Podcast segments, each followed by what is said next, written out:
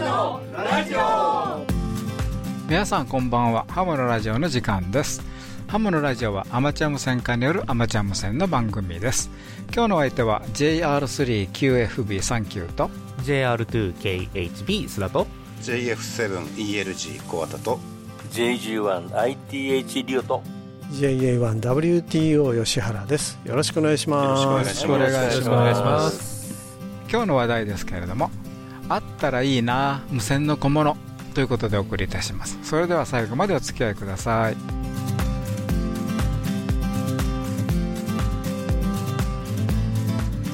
この番組はきっと人生はもっと楽しい無線従事者免許のアドバイザー QCQ 企画の提供でお送りします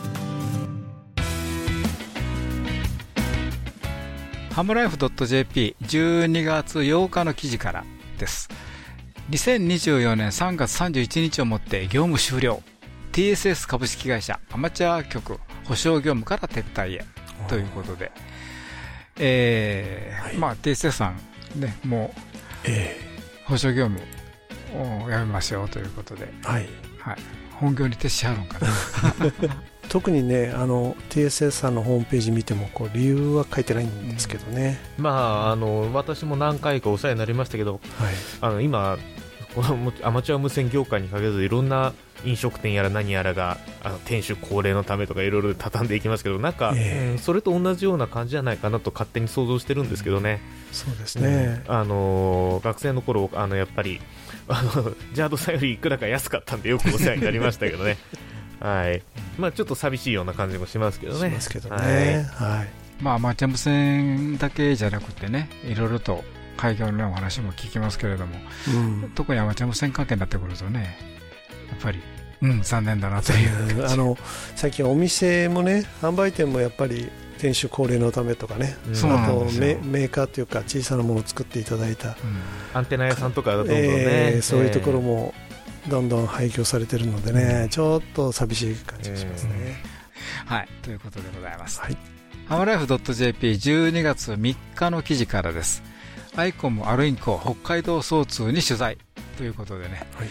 えーこれ、あの、産経ニュースがですね、うんえー違法電波無線機国内外への持ち出し持ち込み警戒国はニセコに監視装置設置へということで、はいえー記事自体はあの、まあ、産経ニュースなので、はいえーとハマラフ .jp からもリンク貼られてますんでね、はいあのーえっと産経ニュースのページにも足し、あのーよ読めますのでね、ぜひ一回、ハマラフ .jp のリンクから、 えー行っていただいたらいいなと思います。はいあの我々ね、よくあの海外の無線機を日本に持ち込んだ時パワーがでかいとかね、うんうん、あの1キロ先まで飛ぶとかいういろんな宣伝文句とかねはいあるとよく言ってるんですけれども、えー今回の記事の中ではねあの日本の無線機を海外に持ち出した時にこれが違法になるという場合もあるとあるということですよね。はいまあ、あのその逆のことばかり、まあ、大きく はよくしゃべるんですけども、ええ逆もああるということでね、はいうん、これは気をつけていいかないとそうですねいけないなとあのこれから年末年始出かける際にちょっと気をつけた方がいいそうですよね。はい、はいこれねというでことですえね。えあと持ち込みの方もありますよね、特にあの外国の方が違法と知らうずん。そうそう知そうっ、てか知らずか持ち込む、うんまずほとんどの場合知らずだと思うんですけどね。うん、免許いらない無線機が外国にもいっぱいありますからね、はい、そうですよね。ええそれを持ち込んで、うん例えばニセこれニセコに監視装置って言ってますけど、ニセコので遊ぶときに使うんじゃないですかね、あの、えっと、産経新聞の記事の中に、あの、スキー場って書いてたかあな。あはいはい、うん、あのスキー場行くとね結構携帯で 携帯の電波が届かないところがありますんでねうん、それもありますし、やっぱはあのふ普段あれじゃないですかね、使われてるんですよね、きっ とね、うんでその時に特に何も気気にせずに持ってくると、そういうことだと思いますそういうことね、でいすつねもと同じように持ってきたら、うん日本ではだめようんということですね。そうですよね、まあ、うん日本の技的なシステムが非常に、うん、周知されてないっていうところなんでしょうね、うん厳しいですし、えうん、で大概海外の機会で FCC とかぐらいは取っていても、なかなか日本の技的まで取ってくれてるうん機会って少ないですからえね、少ないですよね、うんうんそのあたりの話だと思うんですけど、まあ、アマチュアもしっかりですけどね、アマチュアの場合は多少、あのうん、あのライセンスの関係とかでかなり禁止することも多いでしょうけども、この手の特定省電力っていうんですかね、省電力じゃないのかもしれないですけ ど、あの無線機っていうのは気をつけるところがいっぱいありそうですよね。ありますあね。の日本とというかね、もう国ごとに法律が違うと思っていただいた方がいいですよね、はいもうすべてあの周波数にしろ、あの出力にしろ、え何につけても え違うと。違うと、特にまあ免許のいらない無線は特に、そうですええそうですし、んあとあの国によってはですね無線機の扱いものすごく気をつけないと本当に厳しいところありますからね。ああのよく、まあ、ペペティション私のペティションとまでいかないですけどね、え あの大体い行く先であのまあの細かい話するとねどの周波数で出たらいいかとかね、えうんあの ITU で決まってるリージョンだけじゃなくてその国の法律があるんではい、そういうの大変ですよね大変ですよ結ね構見るのはねだからあのほん本当にえかつてはシンガポールも持ち込みできなかったですよねアマチュア用の無線機がね、うん今はどうなのか知らないんですけいどまだにもちろん無線機無線機器の持ち込み自体がダメっていう国はいっぱいありますあよりますよね、うんタイタもイがダメです確かダメですよタイね、がダメですねだからそういうところがあるので、し非常にこのシビアなのでね、うん無線機の扱いが、そうですねはい、まあまで電波というのはね国内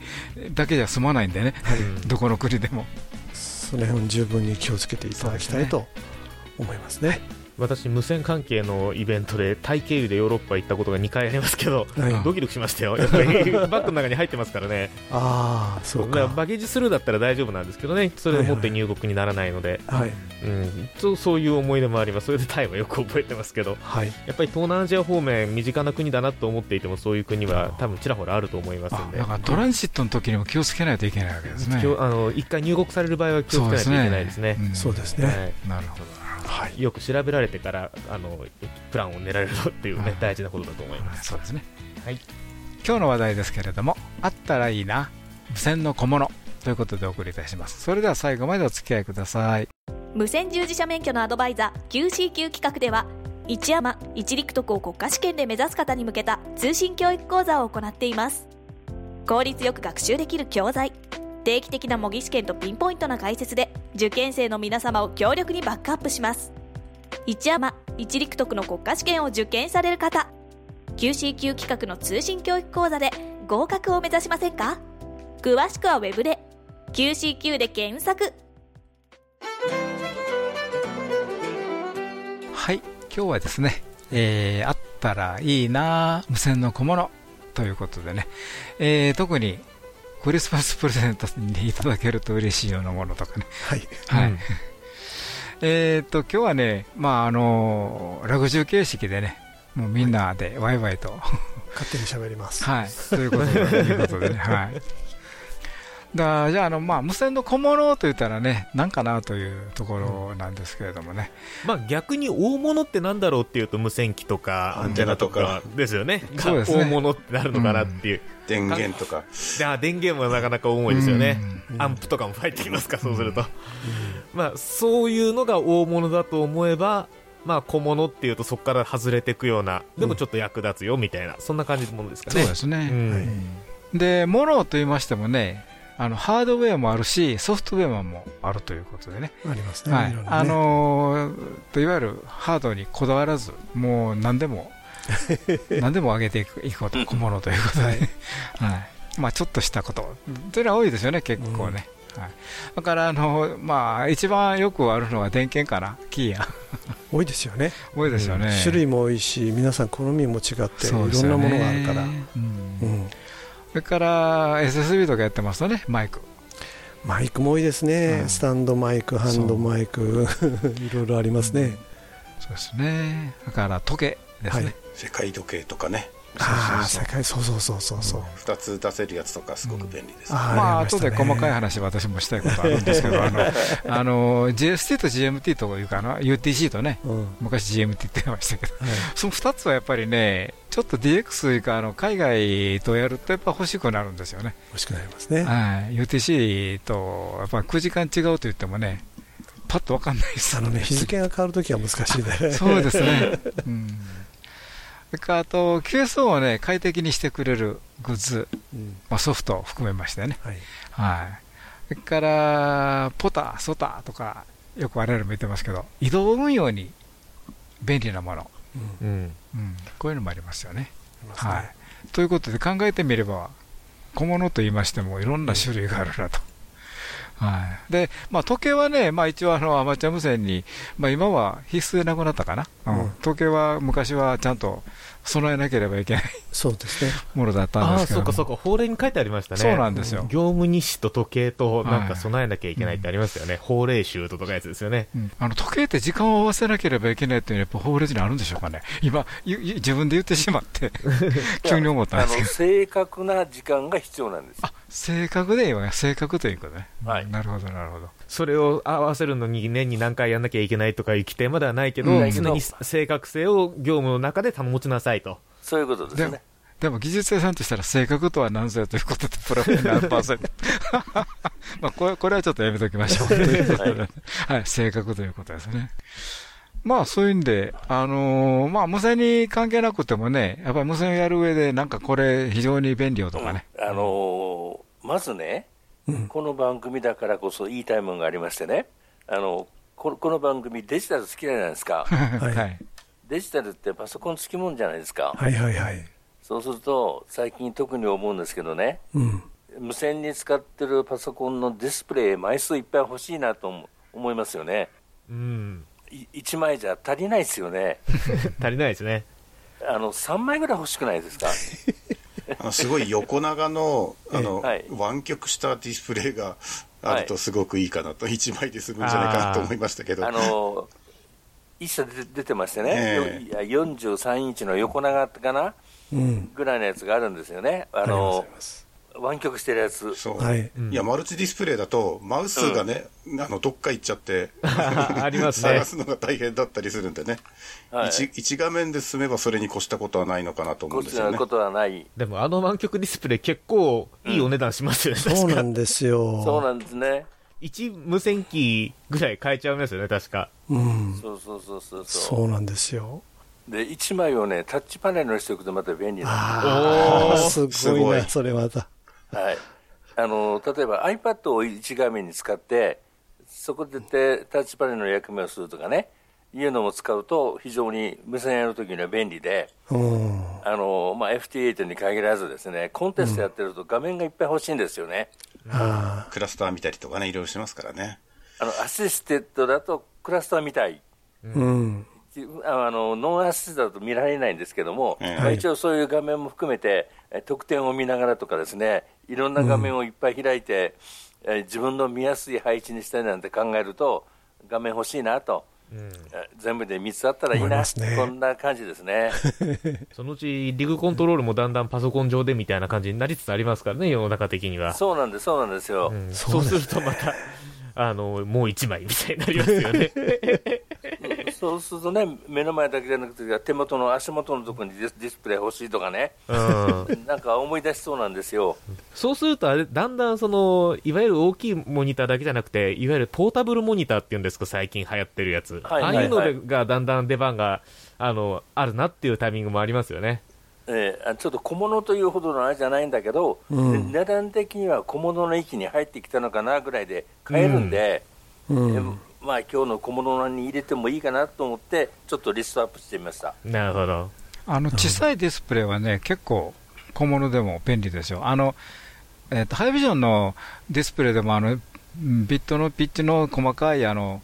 7インチとか10インチのやつのね、ハイビジョンのあるでしょ。うんあれでも、あの、パッと見たら見えないんですけども、あの、解像度変えれる、変えてやればええんでね。 うん。うんうんうん。そういうのやっぱり便利ですね。昔は私も、便利ですねうん。あ、そうです。そういえばね、私ちょっと無線機とはちょっと離れるんですけど、あのオシロスコープあるでしょ。はいはいはい。あれって Windows 走ってるんですよね。あーあそうです物ねによってはあそうのかもしれメなーいカーによってはあのそう Windows がこうメニューが出てきますねそうスイなんッチです入れた瞬間にねそうですね。バラバラバラっと立ち上がってみうん Windows なんてさっき CE とかいうやつありますよね。なんか埋め込み昔型はそうでしたね昔ありまし CE もたねありましたね今で普通に Windows なんとかっていうの。ああ、そうなんですか。 Windows のエンベッドって、エンベッドあ Windows ーってもでねすごい量あるんですよ。いろんな種類がね。うん。それを使ってるみたいですね。いや、あの測定器は全体的にあれですよね、やっぱり立ち上がると、なんかの OS の画走面がってますねうん立ち上がってきますよね、Windows 以外もいっぱいあまるんあ、ですけど、 Linux もだいぶ増えてきたりはしますけどあね。のーえーっと飛行機乗ってるとね、えあのなんかちょっとトラブルでオールリセットかかるとねえ、はい、全画面、Linux の起動画面にな る私も見たことあります。 あーあのエンターテインメントシステ映画見ムてたらそそう、そう、突然、あ、Linux の起動画面だって。うんそうなんですよ、ぜ全部一斉にね、変わりましたからね、リセットかけたんでしょう ね、あれ面白かったな、うん、うんやっぱりディ確かにね、ディスプレイは小物じゃないけど、大物だけど、その必要なものの代表ですね、そうですね、まあ、高解高解像度でね、あの、ええ値段も下がってきたから、やっぱりマルチディスプレイいいですよですね。ね、あはとあれですねあのパソコンでから触るう機械でちょっと頭によぎりましたけど、まあ、これはでも定番品なのかなナノ VNA ってあ典型的なここ役立ち小物なような気がすそるうでんすけねどそうで値段すねもこなれてるし、ん大きさもね、手のひらぐらいになってるし、まあ、あの、タイニー SA と一緒に買うとなんかこう、兄弟になってるような感じですけどね。あれもパソコンから触る機械で、触れますよね、ナノ VNA。そうですね、あのパソコン、USB つないで操作できますよねそう。そうできますよね。ーあでの昔あの、そういうナノ VNA とかね、それからいろんなそういう小物出る前に、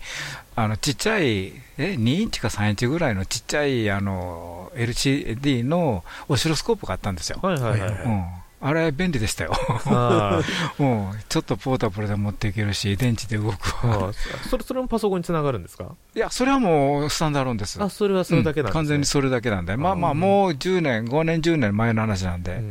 うんうん今のね、やつはもういろんな機能入ってますからね、オシロスコープもそのちっちゃいやつとか、パソコンにつながるやつとか、今いろいろありますそようね。なんですよ、いうん、だって、 PC, PC オシロって言うんですか。うん、画面のないやつもありますかそう画ら面ね、がないやつは意外と使いにくいんですよね、パソコンが。あれ、だからちっちゃくても、やっぱりその場で見れた方がいいですねうん。そうおですね城あたりはね。あそういう意味じゃ、あのいわゆるアンテナアナライザーもね、昔はあの周波数とエスタブラルとか反射普と通か、の、あの、VU メーターみたいなね。そうなんですよ、あれでだそけれだがったどんでどんすけどんどん、ね、もう今はディスプレイになってますからね。うんうんちゃんとあもうのあれだけちっちゃい箱だけ持っていけばねそ、すすぐにっていう、うんこの間、私、あの山の移動運用にそれ持ってって、あのその場でアンテナちょっと折り返して、高い周波数出るとか、なんかそんなことやりましたよ。まあ、ディップ10がね、簡単に見れると見、えるそうなもんでうすよねスミスチャートと、もうあと広い広域レンジの SWR のグラフが出るんで、もうあ、そもうれちょでっ、とだなとか思いながら、こう調整したりとかね。もうその場でできちゃいますよね、もう簡単ですよ。まあ、高いところの周波数も、まあ、数字の信頼性がどうだみたいな検証をされた方もいましたけどね、うん、でもさいやっぱり1台持っておくと、やっぱりそれだけでいろいろ無線の幅ってガッと広が広がるし、広げてくれたなっていうのは、この、まあ、ナノ VNA しかり、この手のちっちゃいアンテナアナライザそうですーね、は、うんもうでも皆さん持ってますよね、これ、ナノ VNA って本当にびっくりするほど普及してますよね。うん、あのお値段がね、うん普及する値段ですからね、まあ、あれパねワーは測れないけど、SWLK より安いですからね、下手するとそうねで。すよね、うん、、はい。 JJ1 ブラボーエコーブラボー名前は斉藤ですハムのラジオ最高ですえ皆さん聞いてくださいそれではここで、無線従事者免許のアドバイザー、QCQ 企画からのお知らせです。まずは、第1級アマチュア無線技師、令和6年4月期国家試験合格のための通信教育講座のご紹介です。QCQ 企画の通信教育講座では、独自に編集した法規と無線工学、それぞれのテキストと問題集をはじめ、様々なサポートで国家試験合格を目指す受験生の皆様のご学習をお助けします。まず、問題集を一通り学習できたら、本番さながらの試験問題を体験できる模擬試験問題に挑戦です。模擬試験問題は約3週間に1度のペースで計5回にわたってお送りいたしますのでお忙しい方でも計画的に学習を進められますねインターネットの受験生専用サイトには無線工学重要公式集や試験に出やすい電波法令集などを掲載わからない問題があれば質問フォームからいつでも何度でもご質問いただくことができます専任の講師が皆様からの質問を一つ一つ丁寧にお答えしますのでぐっと理解が深まりますぜひご学習にお役立てください第1級アマチュア無線技師令和6年4月期通信教育講座のお申し込みは12月末まで QCQ 企画の通信教育講座で上級ハムを目指しましょうお申し込みはホームページからお待ちしています9 c 級企画は他にも第3級、第4級アマチュア無線技師や第2級、第3級陸上特殊無線技師の養成課程を実施しています。どの資格も講習会と e ラーニングの2つの受講方法があり、お好きな方法で無線従事者資格を取得することができます。講習会の開催地や e ラーニングの受講方法をはじめ、養成課程に関するご案内はホームページをご覧ください。ホームページには各地のハムショップをご紹介するあなたの街のハムショップを掲載しており、お店の情報や所在地を確認することができます。アマチュア無線を始めたいけど何からしたらいいのかわからないという方は、まずはこちらのページをご覧ください。ハムショップ一覧のお店の名前の横に QCQ 企画のロゴマークがついていたら、養成課程をお得に受講できるチャンスです。QCQ 企画のロゴマークがついたお店経由で当社の養成課程に申し込むと受講資格やご年齢にかかわらず受講料金から3000円割引となりますぜひお近くのお店に行って3000円割引のキャンペーンコードチケットをゲットしてくださいこれで養成課程をお得に受講できるし資格を取った後もお店のスタッフの方と相談しながら使用用途に合った無線機の購入ができるので安心ですね。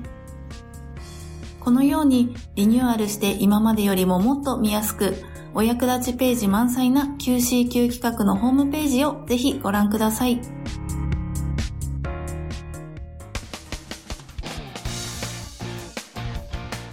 また、現在 QCQ 企画では、養成家庭講習会を運営する講師管理責任者を募集中。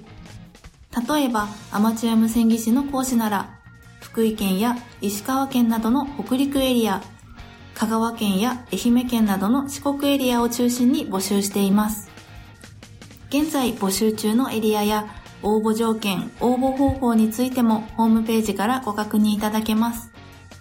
お電話でも受け付けていますので興味をお持ちの方はぜひお問い合わせください QCQ 企画の講習会で講師管理責任者デビューをしてみませんか ?QCQ で検索。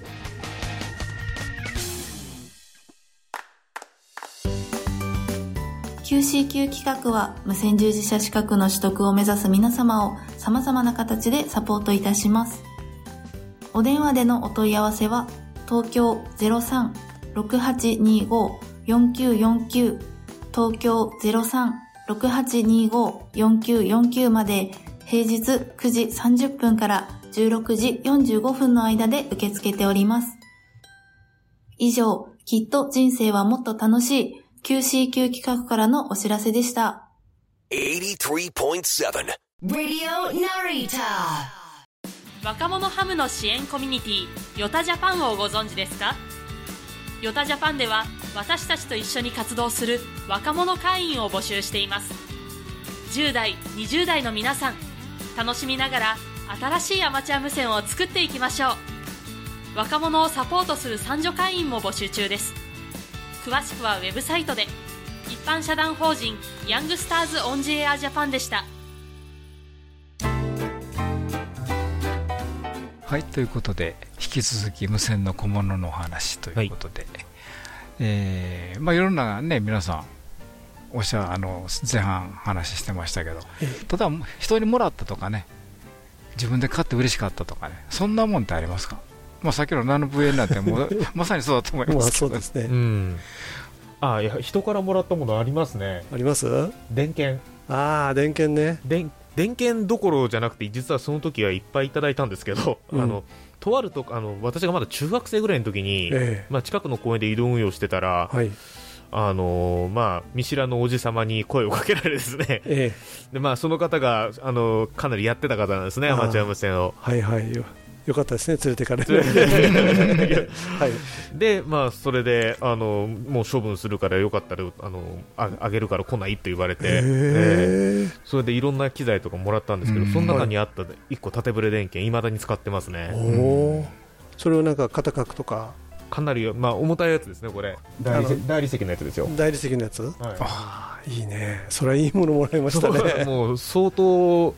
儲けたと思いますねあの時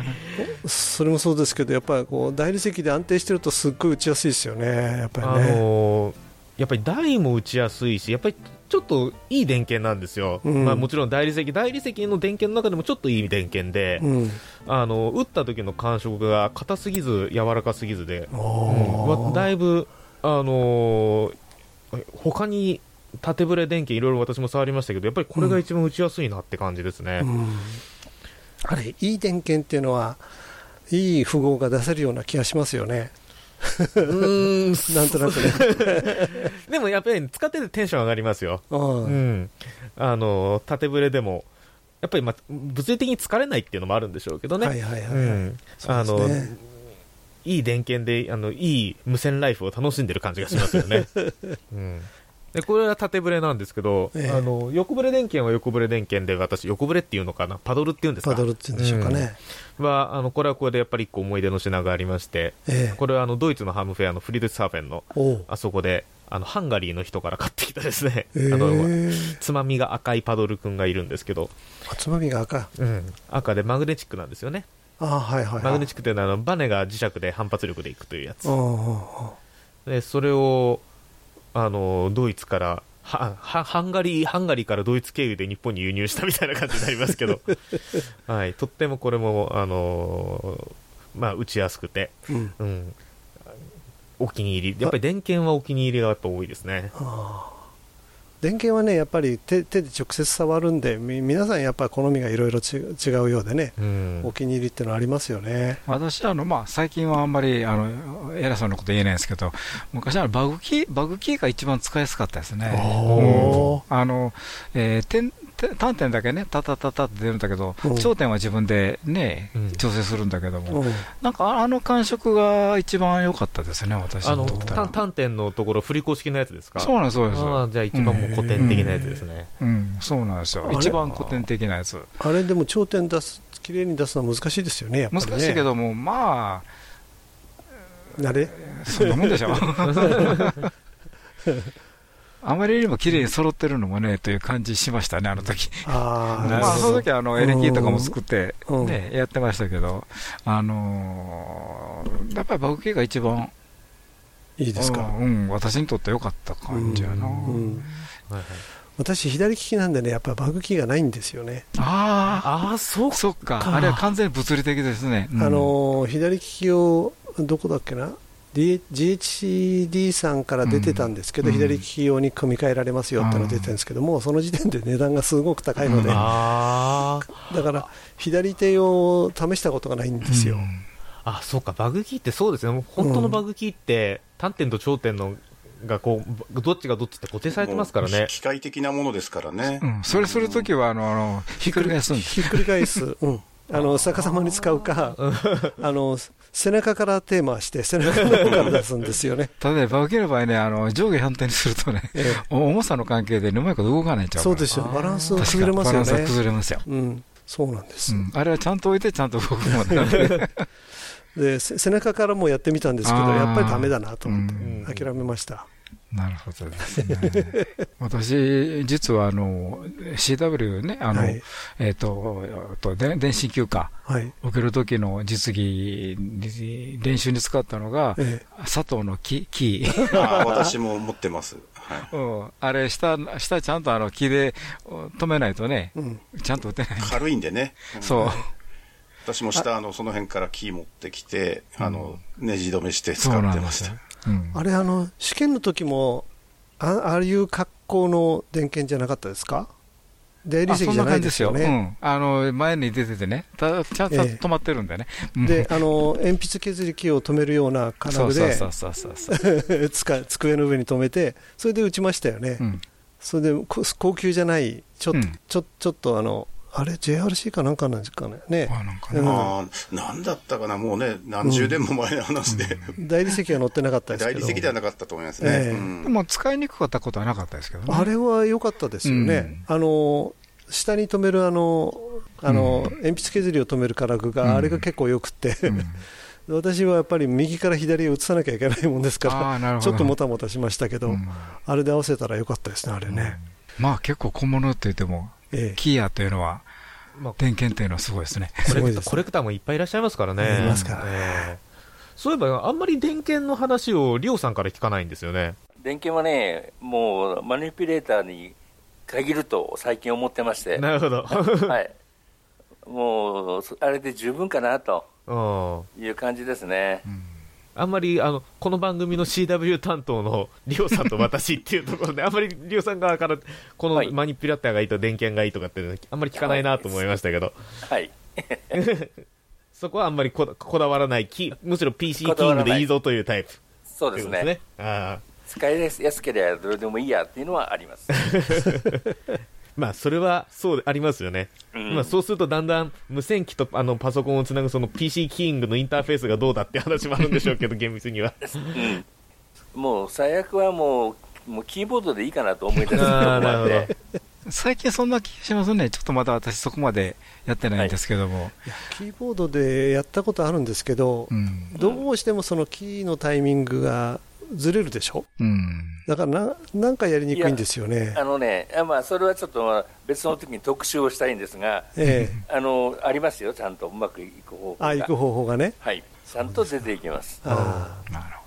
やっぱりこれ CW 界でまともにやらないとダメ ですね、CW の話は。はい一回やりましょういいっぱい広い話が広がっていっちゃいますね。はい、今日は本物ですから、はい。 JJ5LCK の岡崎です今年は時間もあるのでもうちょい無線しようと思いますハムのラジオはい、ということでね、今日は無線の小物の話ということで、えー、落語中盛り上がっておりますけれども、はい。えーまあいろんな話ありましたけど、まあ実際に今使っている、 持っているということでね、お気に入りのものが何かなということをちょっと皆さんにね、お伺いしたいなと。まあ私がね、あの、まあ最初に言ったんですけど、時計なんですよね。で、あの、J- JST と GMT、うん。とかあの UTC2 つ並べてるんですけども、これ実はねあの車用のね、ええー、と LCD のちっちゃい横が8センチで縦が2センチぐらいかな、はい車用のやつなんですよ、はいでこれ、あのー電波時計になってて、はいそれで2つ並べてます、はい。うん、でねこれ時間合わせしようとすると、いわゆる GST にどっちも合っちゃうんですよ ね電波時計だからね電波時計なんで、うんで片方ちょっとなんとか遮蔽してあって電波が入らないあの大阪の場合ねなんか 60Hz とあ 60kHz とえ 40kHz かな、うん、中間あたりになるんでねなかなか室内入りにくいんですよ、あうん、それが幸いしてね、えあの合わせるときちょっと窓のとこ持って行って合わせておいてあと9時間ずらすというなるほど、東京の修正できるんでなるほどもうするとねうんぴぴったしとあ、合うんですね。ただ、あのーちょっと遮蔽するんでね、ええだんだん秒が狂ってくるんですけど、えうんそれはたまに構成してやるとなるほこれは結構便利そうですよ便利ですよね、であれ電波時計で9時間ずらしてくれるやつはえ日本では売ってないんですかあ売ねってたんですけどね、あのわ私、それ使ってあますよの、リオさんもお使いだと思うんですけど、そう私も持ってて、成功のやつね、そう、ほーあの、はいオフオフセットをかけれて、はいあと押す、まあ一緒には出ないんですけど、押すとそのオフセットしたやつか、標準のやつかって、瞬時に切り替わるやつがあるんですよ。あ電波時計なんで、あの、はい合わせることっていうか、あの、秒もずれないし、はいすごく便利ですね。あれ、怖さの言われてるままず、まずそれを持ってるんですよ、おー 2, 台並べて置いてあるんで、えぴったり9時間オフセットされてますよああいいな2つくっついてるやつは日本じゃ売ってないですよね、くっついてるやつ見たことないですね。いっぺんに2つ表示できるやつですよね。うんあれアメリカの MFJ が出してるんですけど、うん2つくじあのローカルタイムと UTC のやつを並べて出せるやつを売ってるんですけど、あれ売ってくんどっかで日本で買えないかなと思って 画面アメリカのやがつちっちゃくてもいいんでしたら、ええあの、アルディーノでこう作ったりとかしま したよ。あ NTP で。ええそういう手もあるね、ええ Wi-Fi 付きの Arduino だと NTP で持ってこれるんで、ええ電波時計っていうか電波が入らないとこでも大丈夫っていうあーまそうあ、いうことね GPS つけるっていう方法もあると思うんですけれども、ええええそれそれはアルディーノの勉強も兼ねられるわけですねそうですね、あ の多少電子工作、電気工作っていうか、電子工作もできますし、ええええプログラミングもできるし、そうですねいいですよねええいいですね面白いと思いますよ。 そうですねいやあと小物で金あのちょっとメモを取ったやつがありましてね、えあのアマチュア無線化って物も作らないかんなとうん通信士じゃないよねとはいはい技術士だよねっていうか物を作るようになると、最近ね便利だと思ってるのがあってですね、最近いろんな部品のですね、えー値を見るのが辛いんですよ 目でで、はいあの LCR メーターななどのものをですね、手に入れてですね、見るより測った方が早いやって いうとこがあってですね、はいはいはいこれを便利に使い始めたんですね。最近だとね、テスターにもこうついてたりとかね、しますから、うん比較的こう入手しやすいですかね。結構安くなってきたんで、うんこれならいい一家に一台あっても、テスター並みにあってもいいのかなと。そうですね。 あの、私も同じようなものっていうか、同じかどうかわかんないんですけど、あの、LCR と、あとトランジスタとか FET とかの中までこう解析できて、HFE まで見れるやつ。 HFE が出るやつね。ええはいはい。あとで IC ソケットみたいなのがついてて、あの、そこに挟み込んだ挟ら、み込んで、測れるねええ。そうです。ピンも、ピン番号も分かってっていうやつが、それが多分ね、5、6千円ぐらいだったと思うんですよね。はいはいはい。なので、それあるとね、意外と便利ですね。トランジスタ適当に繋いでも大丈夫なんですか完適当に指すと、どれがベースでミッターでコレクターで、HFE どれぐらいとかっていう。いでサあそこそこまでやってくれるんだサチュレーションの電圧とかも見れるんで。自動判定してくれるんですよ。えで、大体あの、石鹸箱ぐらいよりちょっと小さいぐらいの大きさで、そうですねそそええういうのもありますんで、あれ便利です。便利ですね。ダイオードとかでもあれだし、LED でも曲線わかるし、もう何でも見れるって感じですね。そうなんですよ。だから、あの、目で見えなくても、それさえ見れば大丈夫という えー話になるんで。確かに数字見えないのがいっぱいあってね、 最近。そう、そうなんですよ。だからそういう面では、この、はいこういう、その LCL メーターというか、の簡易版とかいろいろあるんですけど、うんこれは一家に一台あったらいいなって今日思ってまして、そうですね。あの、あと私ばっかり喋ってますが、ええあの、低電圧電源があるといいですね。あ要する電に流、電流のね、あのー、制限付きのやつだとね、いろいろこう、安心して使えるんですよね。あのそう、あの、ショートしたら電源落ちるとかね。も、燃やさないうちにこう止められるとかね。そうそうそうそう。で、電電流を例えば1アンペアにセットすると、それ以上流れないとかね。ああ、せ、ああ。で、電圧もこう変えられるやつですか。そそうです。だいたい0から30ボルトで、ええマックス電流30アンペアぐらいのやつだと、はい。割と安く、1万円せずに買えるんですよ。その半分ぐらいで、まあ電流の容量によりますけど、意外と買えるんで、私も買って、前、アンプを配、反布した時に、トランジスタが偽物か本物かっていうのがあって、えで、偽物をつなぐととんでもない挙動をするんで、え、えそれをまず、こう、電流を絞ったところから、電圧も絞って、電圧上げながら電流もじわじわじわっとこう、リミットを上げていくっていう。いいですね、ええいいですね。ですごい、あの、電圧とともに電流が上がるような 動きをする時があって、普通に繋いじゃったら一瞬にして燃えたんだろうなとか思ったんですけど、はいそそういうのを防げるんで、まあ、あると便利だと思います。あ便利ですよね。ええで、これがあると、うんあの、パソコンの修理にも使えるんですよ。おお。で、あとはあのあのパソコンのいろんなメーカーさんのコネクターのキットが1000円ぐらいで売ってるんですよ。はい。それにつなぐと、いろんなパソコンに電源が供給して、ええ。テストができると。ああ。こういう便利さもあるんで、そうですね。ちょっと場所取りますけどね、電源って意外と大きいんで。いやいや、ちっちゃいですよ。そんな、今の、今のその、低電圧電源って、まあ、スイッチング電源だから、昔に比べれば軽いし、ええスイッチングだし、しかもデジタル表示だから、そうです、そうです。昔のメーターみたいに場所取らないんですね。取らないで すね。横10センチ、縦15センチ、奥行き20センチぐらいで済んじゃいますから、ああ、いいですね。うん、うんあると便利ですね。うんうんシャックに1台。シャックに 一台吉原さんとかよくあのアンテナ工作をよくされてますけど、うん工作つながりで、こう、アンテナ工作でなんか役に立ってるものとかありますあのね、最近買った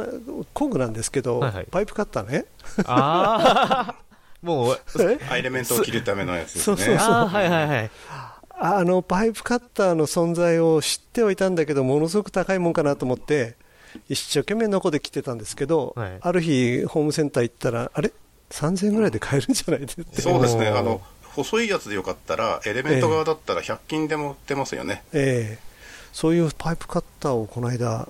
手に入れましてですね、なんとステンレスまで切れるんで、ああ、じゃあり立派なやつですね。うん、3000円ぐらいなんですけど、そんな太くないやつ、32ファイぐらいまでしか使えないんですけど、それでも30人まで使えれば十分ですよ。う、 ええ十分ですよね。アンテナの自作エレメントで32って相当使わないぐらいですよね。ああれ、ブームに使うぐらいですもんね。あブームには使いますかそうですねだから、ステンレスも切れるんで、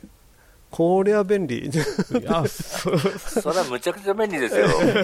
そうそれに気がついてよかったな、これいいね、よかったなと思って、ええあのーしょっちゅう使ってます。なるほど はい。あ、それは高速でいいな、小物ですね。ええうん、いいですね。ほんと本当にノコでね苦労しててでノコで切っちゃうとやっぱり切り口が汚いんですよ ねあーうんそうですよね斜めになったりね怪我するし。怪我するしねうでんあれカッターでこうやると大体綺麗に切れるので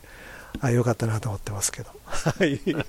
そのあのパイプカッターで思い出してきま、うん思い出しましたけどね、あのえー、とドジフケーブルのカッターもあるんですよ。ありますねうんありますねあの外皮をきれいにあの中の網を切らずに、傷つけないようにするですねくるんとこうそ回すタイプのねで、うん、それとあとあの同軸の新鮮のところを向いてくれてね、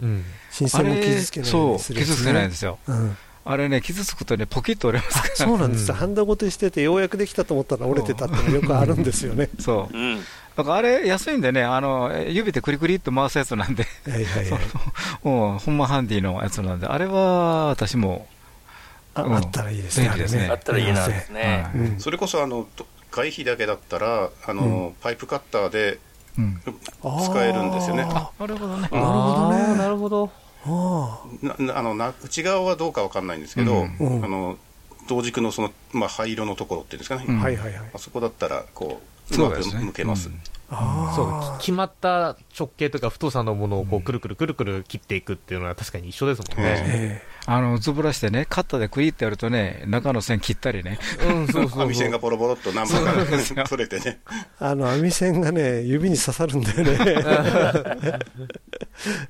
はいいろいろとありますね、やっぱありまりすね。やっぱりうん工作系は結構小物の活躍する場所が多そうですよね。そうですね。うん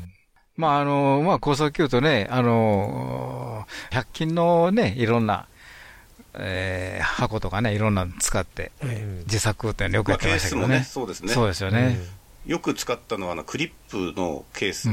プラスチックに入っててお、ー中身は、まあ、なんかに使っちゃえばいいんですけど、ケースだけ結構ね、いい大きさで、おーなるほどねや役に立ちましたね。重宝しますねえまあ、だいぶしょうもない話なんですけどね、よくあの部品とか入ってるあのビニールの袋ありますでしょ、であのジッパーで閉じてるやつありませんか、ありのますありおます店お店で売ってるやつ、はいあれ大体、中の使ったら外の置いといて、え再利用してますね。ああ、やりますよね。あんまり小物じゃないですけど、小物ならじゃないけど。いややってますよ 引き出しにいっぱい溜まってますはい私その応用編が一個あって、はあの某ふふくろっていう服屋さんがありますでしょ、うんでそのふふくろのふんとテックっていうあの下着がありますよねああったかいやつねあったかいやつ でそれあの全部ちょっと大きめのチャック付き袋に入ってる売ってるんですよああぶら下はいがはっいはてちょうど20センチ四方ぐらいかな、うんもうちょっと一回りちっちゃいかなそのチャック付き袋があの短い同軸ケーブルを収納するのにぴったしえあなあんです移動するときにちょうど持っていきやすい、あ移れなんで動す。する時もそうですしあとなんかアンテナチューナーと無線機つないだりとか、なんかいろいろやりますよええそええそのための短い同軸ケーブルって散らばってどっか行くんですよ、はいは い箱の底行っちゃったりとか、はいはいはいであれがね、ぴったし入るんです。あらそれはいいこと聞いたもう、はい、もうそういうのが今、後ろの箱にいっぱいこう綺麗に並んでますか整理されてますから、はいいいなまあ、いろいろとありますね。いろいろとありますねやっぱりアマチュアたるとものいろんなところに工夫を見出しますよね。まあ本来の使い方じゃないところで使うっていうのもそうそうねそうそう工夫の一つですもんねそうですよね。それが楽しいんです、そういうことです。はい。無線従事者免許のアドバイザー QCQ 企画ではアマチュア無線技師と陸上特殊無線技師の養成家庭講習会を実施しています専任の講師が今節丁寧に講義を行いますのでどなたでも安心して講義に挑んでいただけます皆様のお近くで開催される講習会をご確認いただきぜひ受講をご検討ください詳しくはウェブで QCQ で検索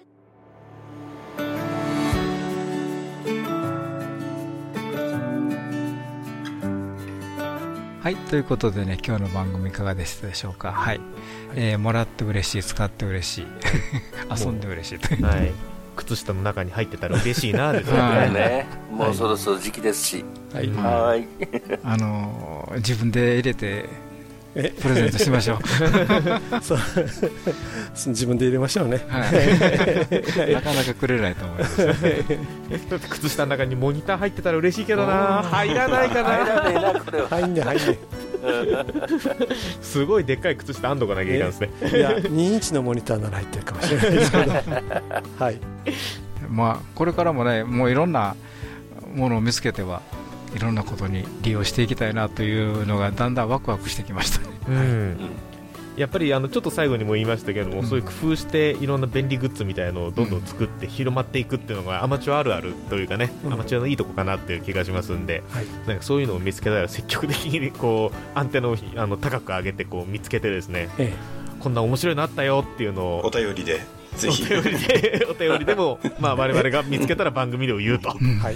い、うのが一つのアマチュアの醍醐味かなっていう気がしますね。そうですね、はいまあ、先ほどおっしゃったけど、あのリスナーの皆さんからもね、えーいろんなアイデア募集しますので、はいそうですねぜひぜひ、気に入った小物など教えていただければと思います、はい、どうもありがとうございました。ありがとうございました。ハムのラジオでは皆様からのお便りを募集しておりますどうぞお気軽にお便りをお送りくださいどんな内容でも大歓迎ですご意見ご感想お叱り雑談無線以外の話題でもお寄せくださいお便りの先はハムアットマークハムズラディオ .net ham アットマーク hamsradio.net こちらの方にお送りくださいえまたあのホームページにありますメールフォームからもお送り、えーいただきますので、えーご利用ください今日はどうもありがとうございました今日のお相手は JR3QFB39 と JR2KHB 須田と JF7ELG 小型と、 JG1ITH リオと JA1WTO 吉原でしたまた来週お会いしましょう73さよならさよならこの番組はきっと人生はもっと楽しい無線乗自社免許のアドバイザー QCQ 企画の提供でお送りしました。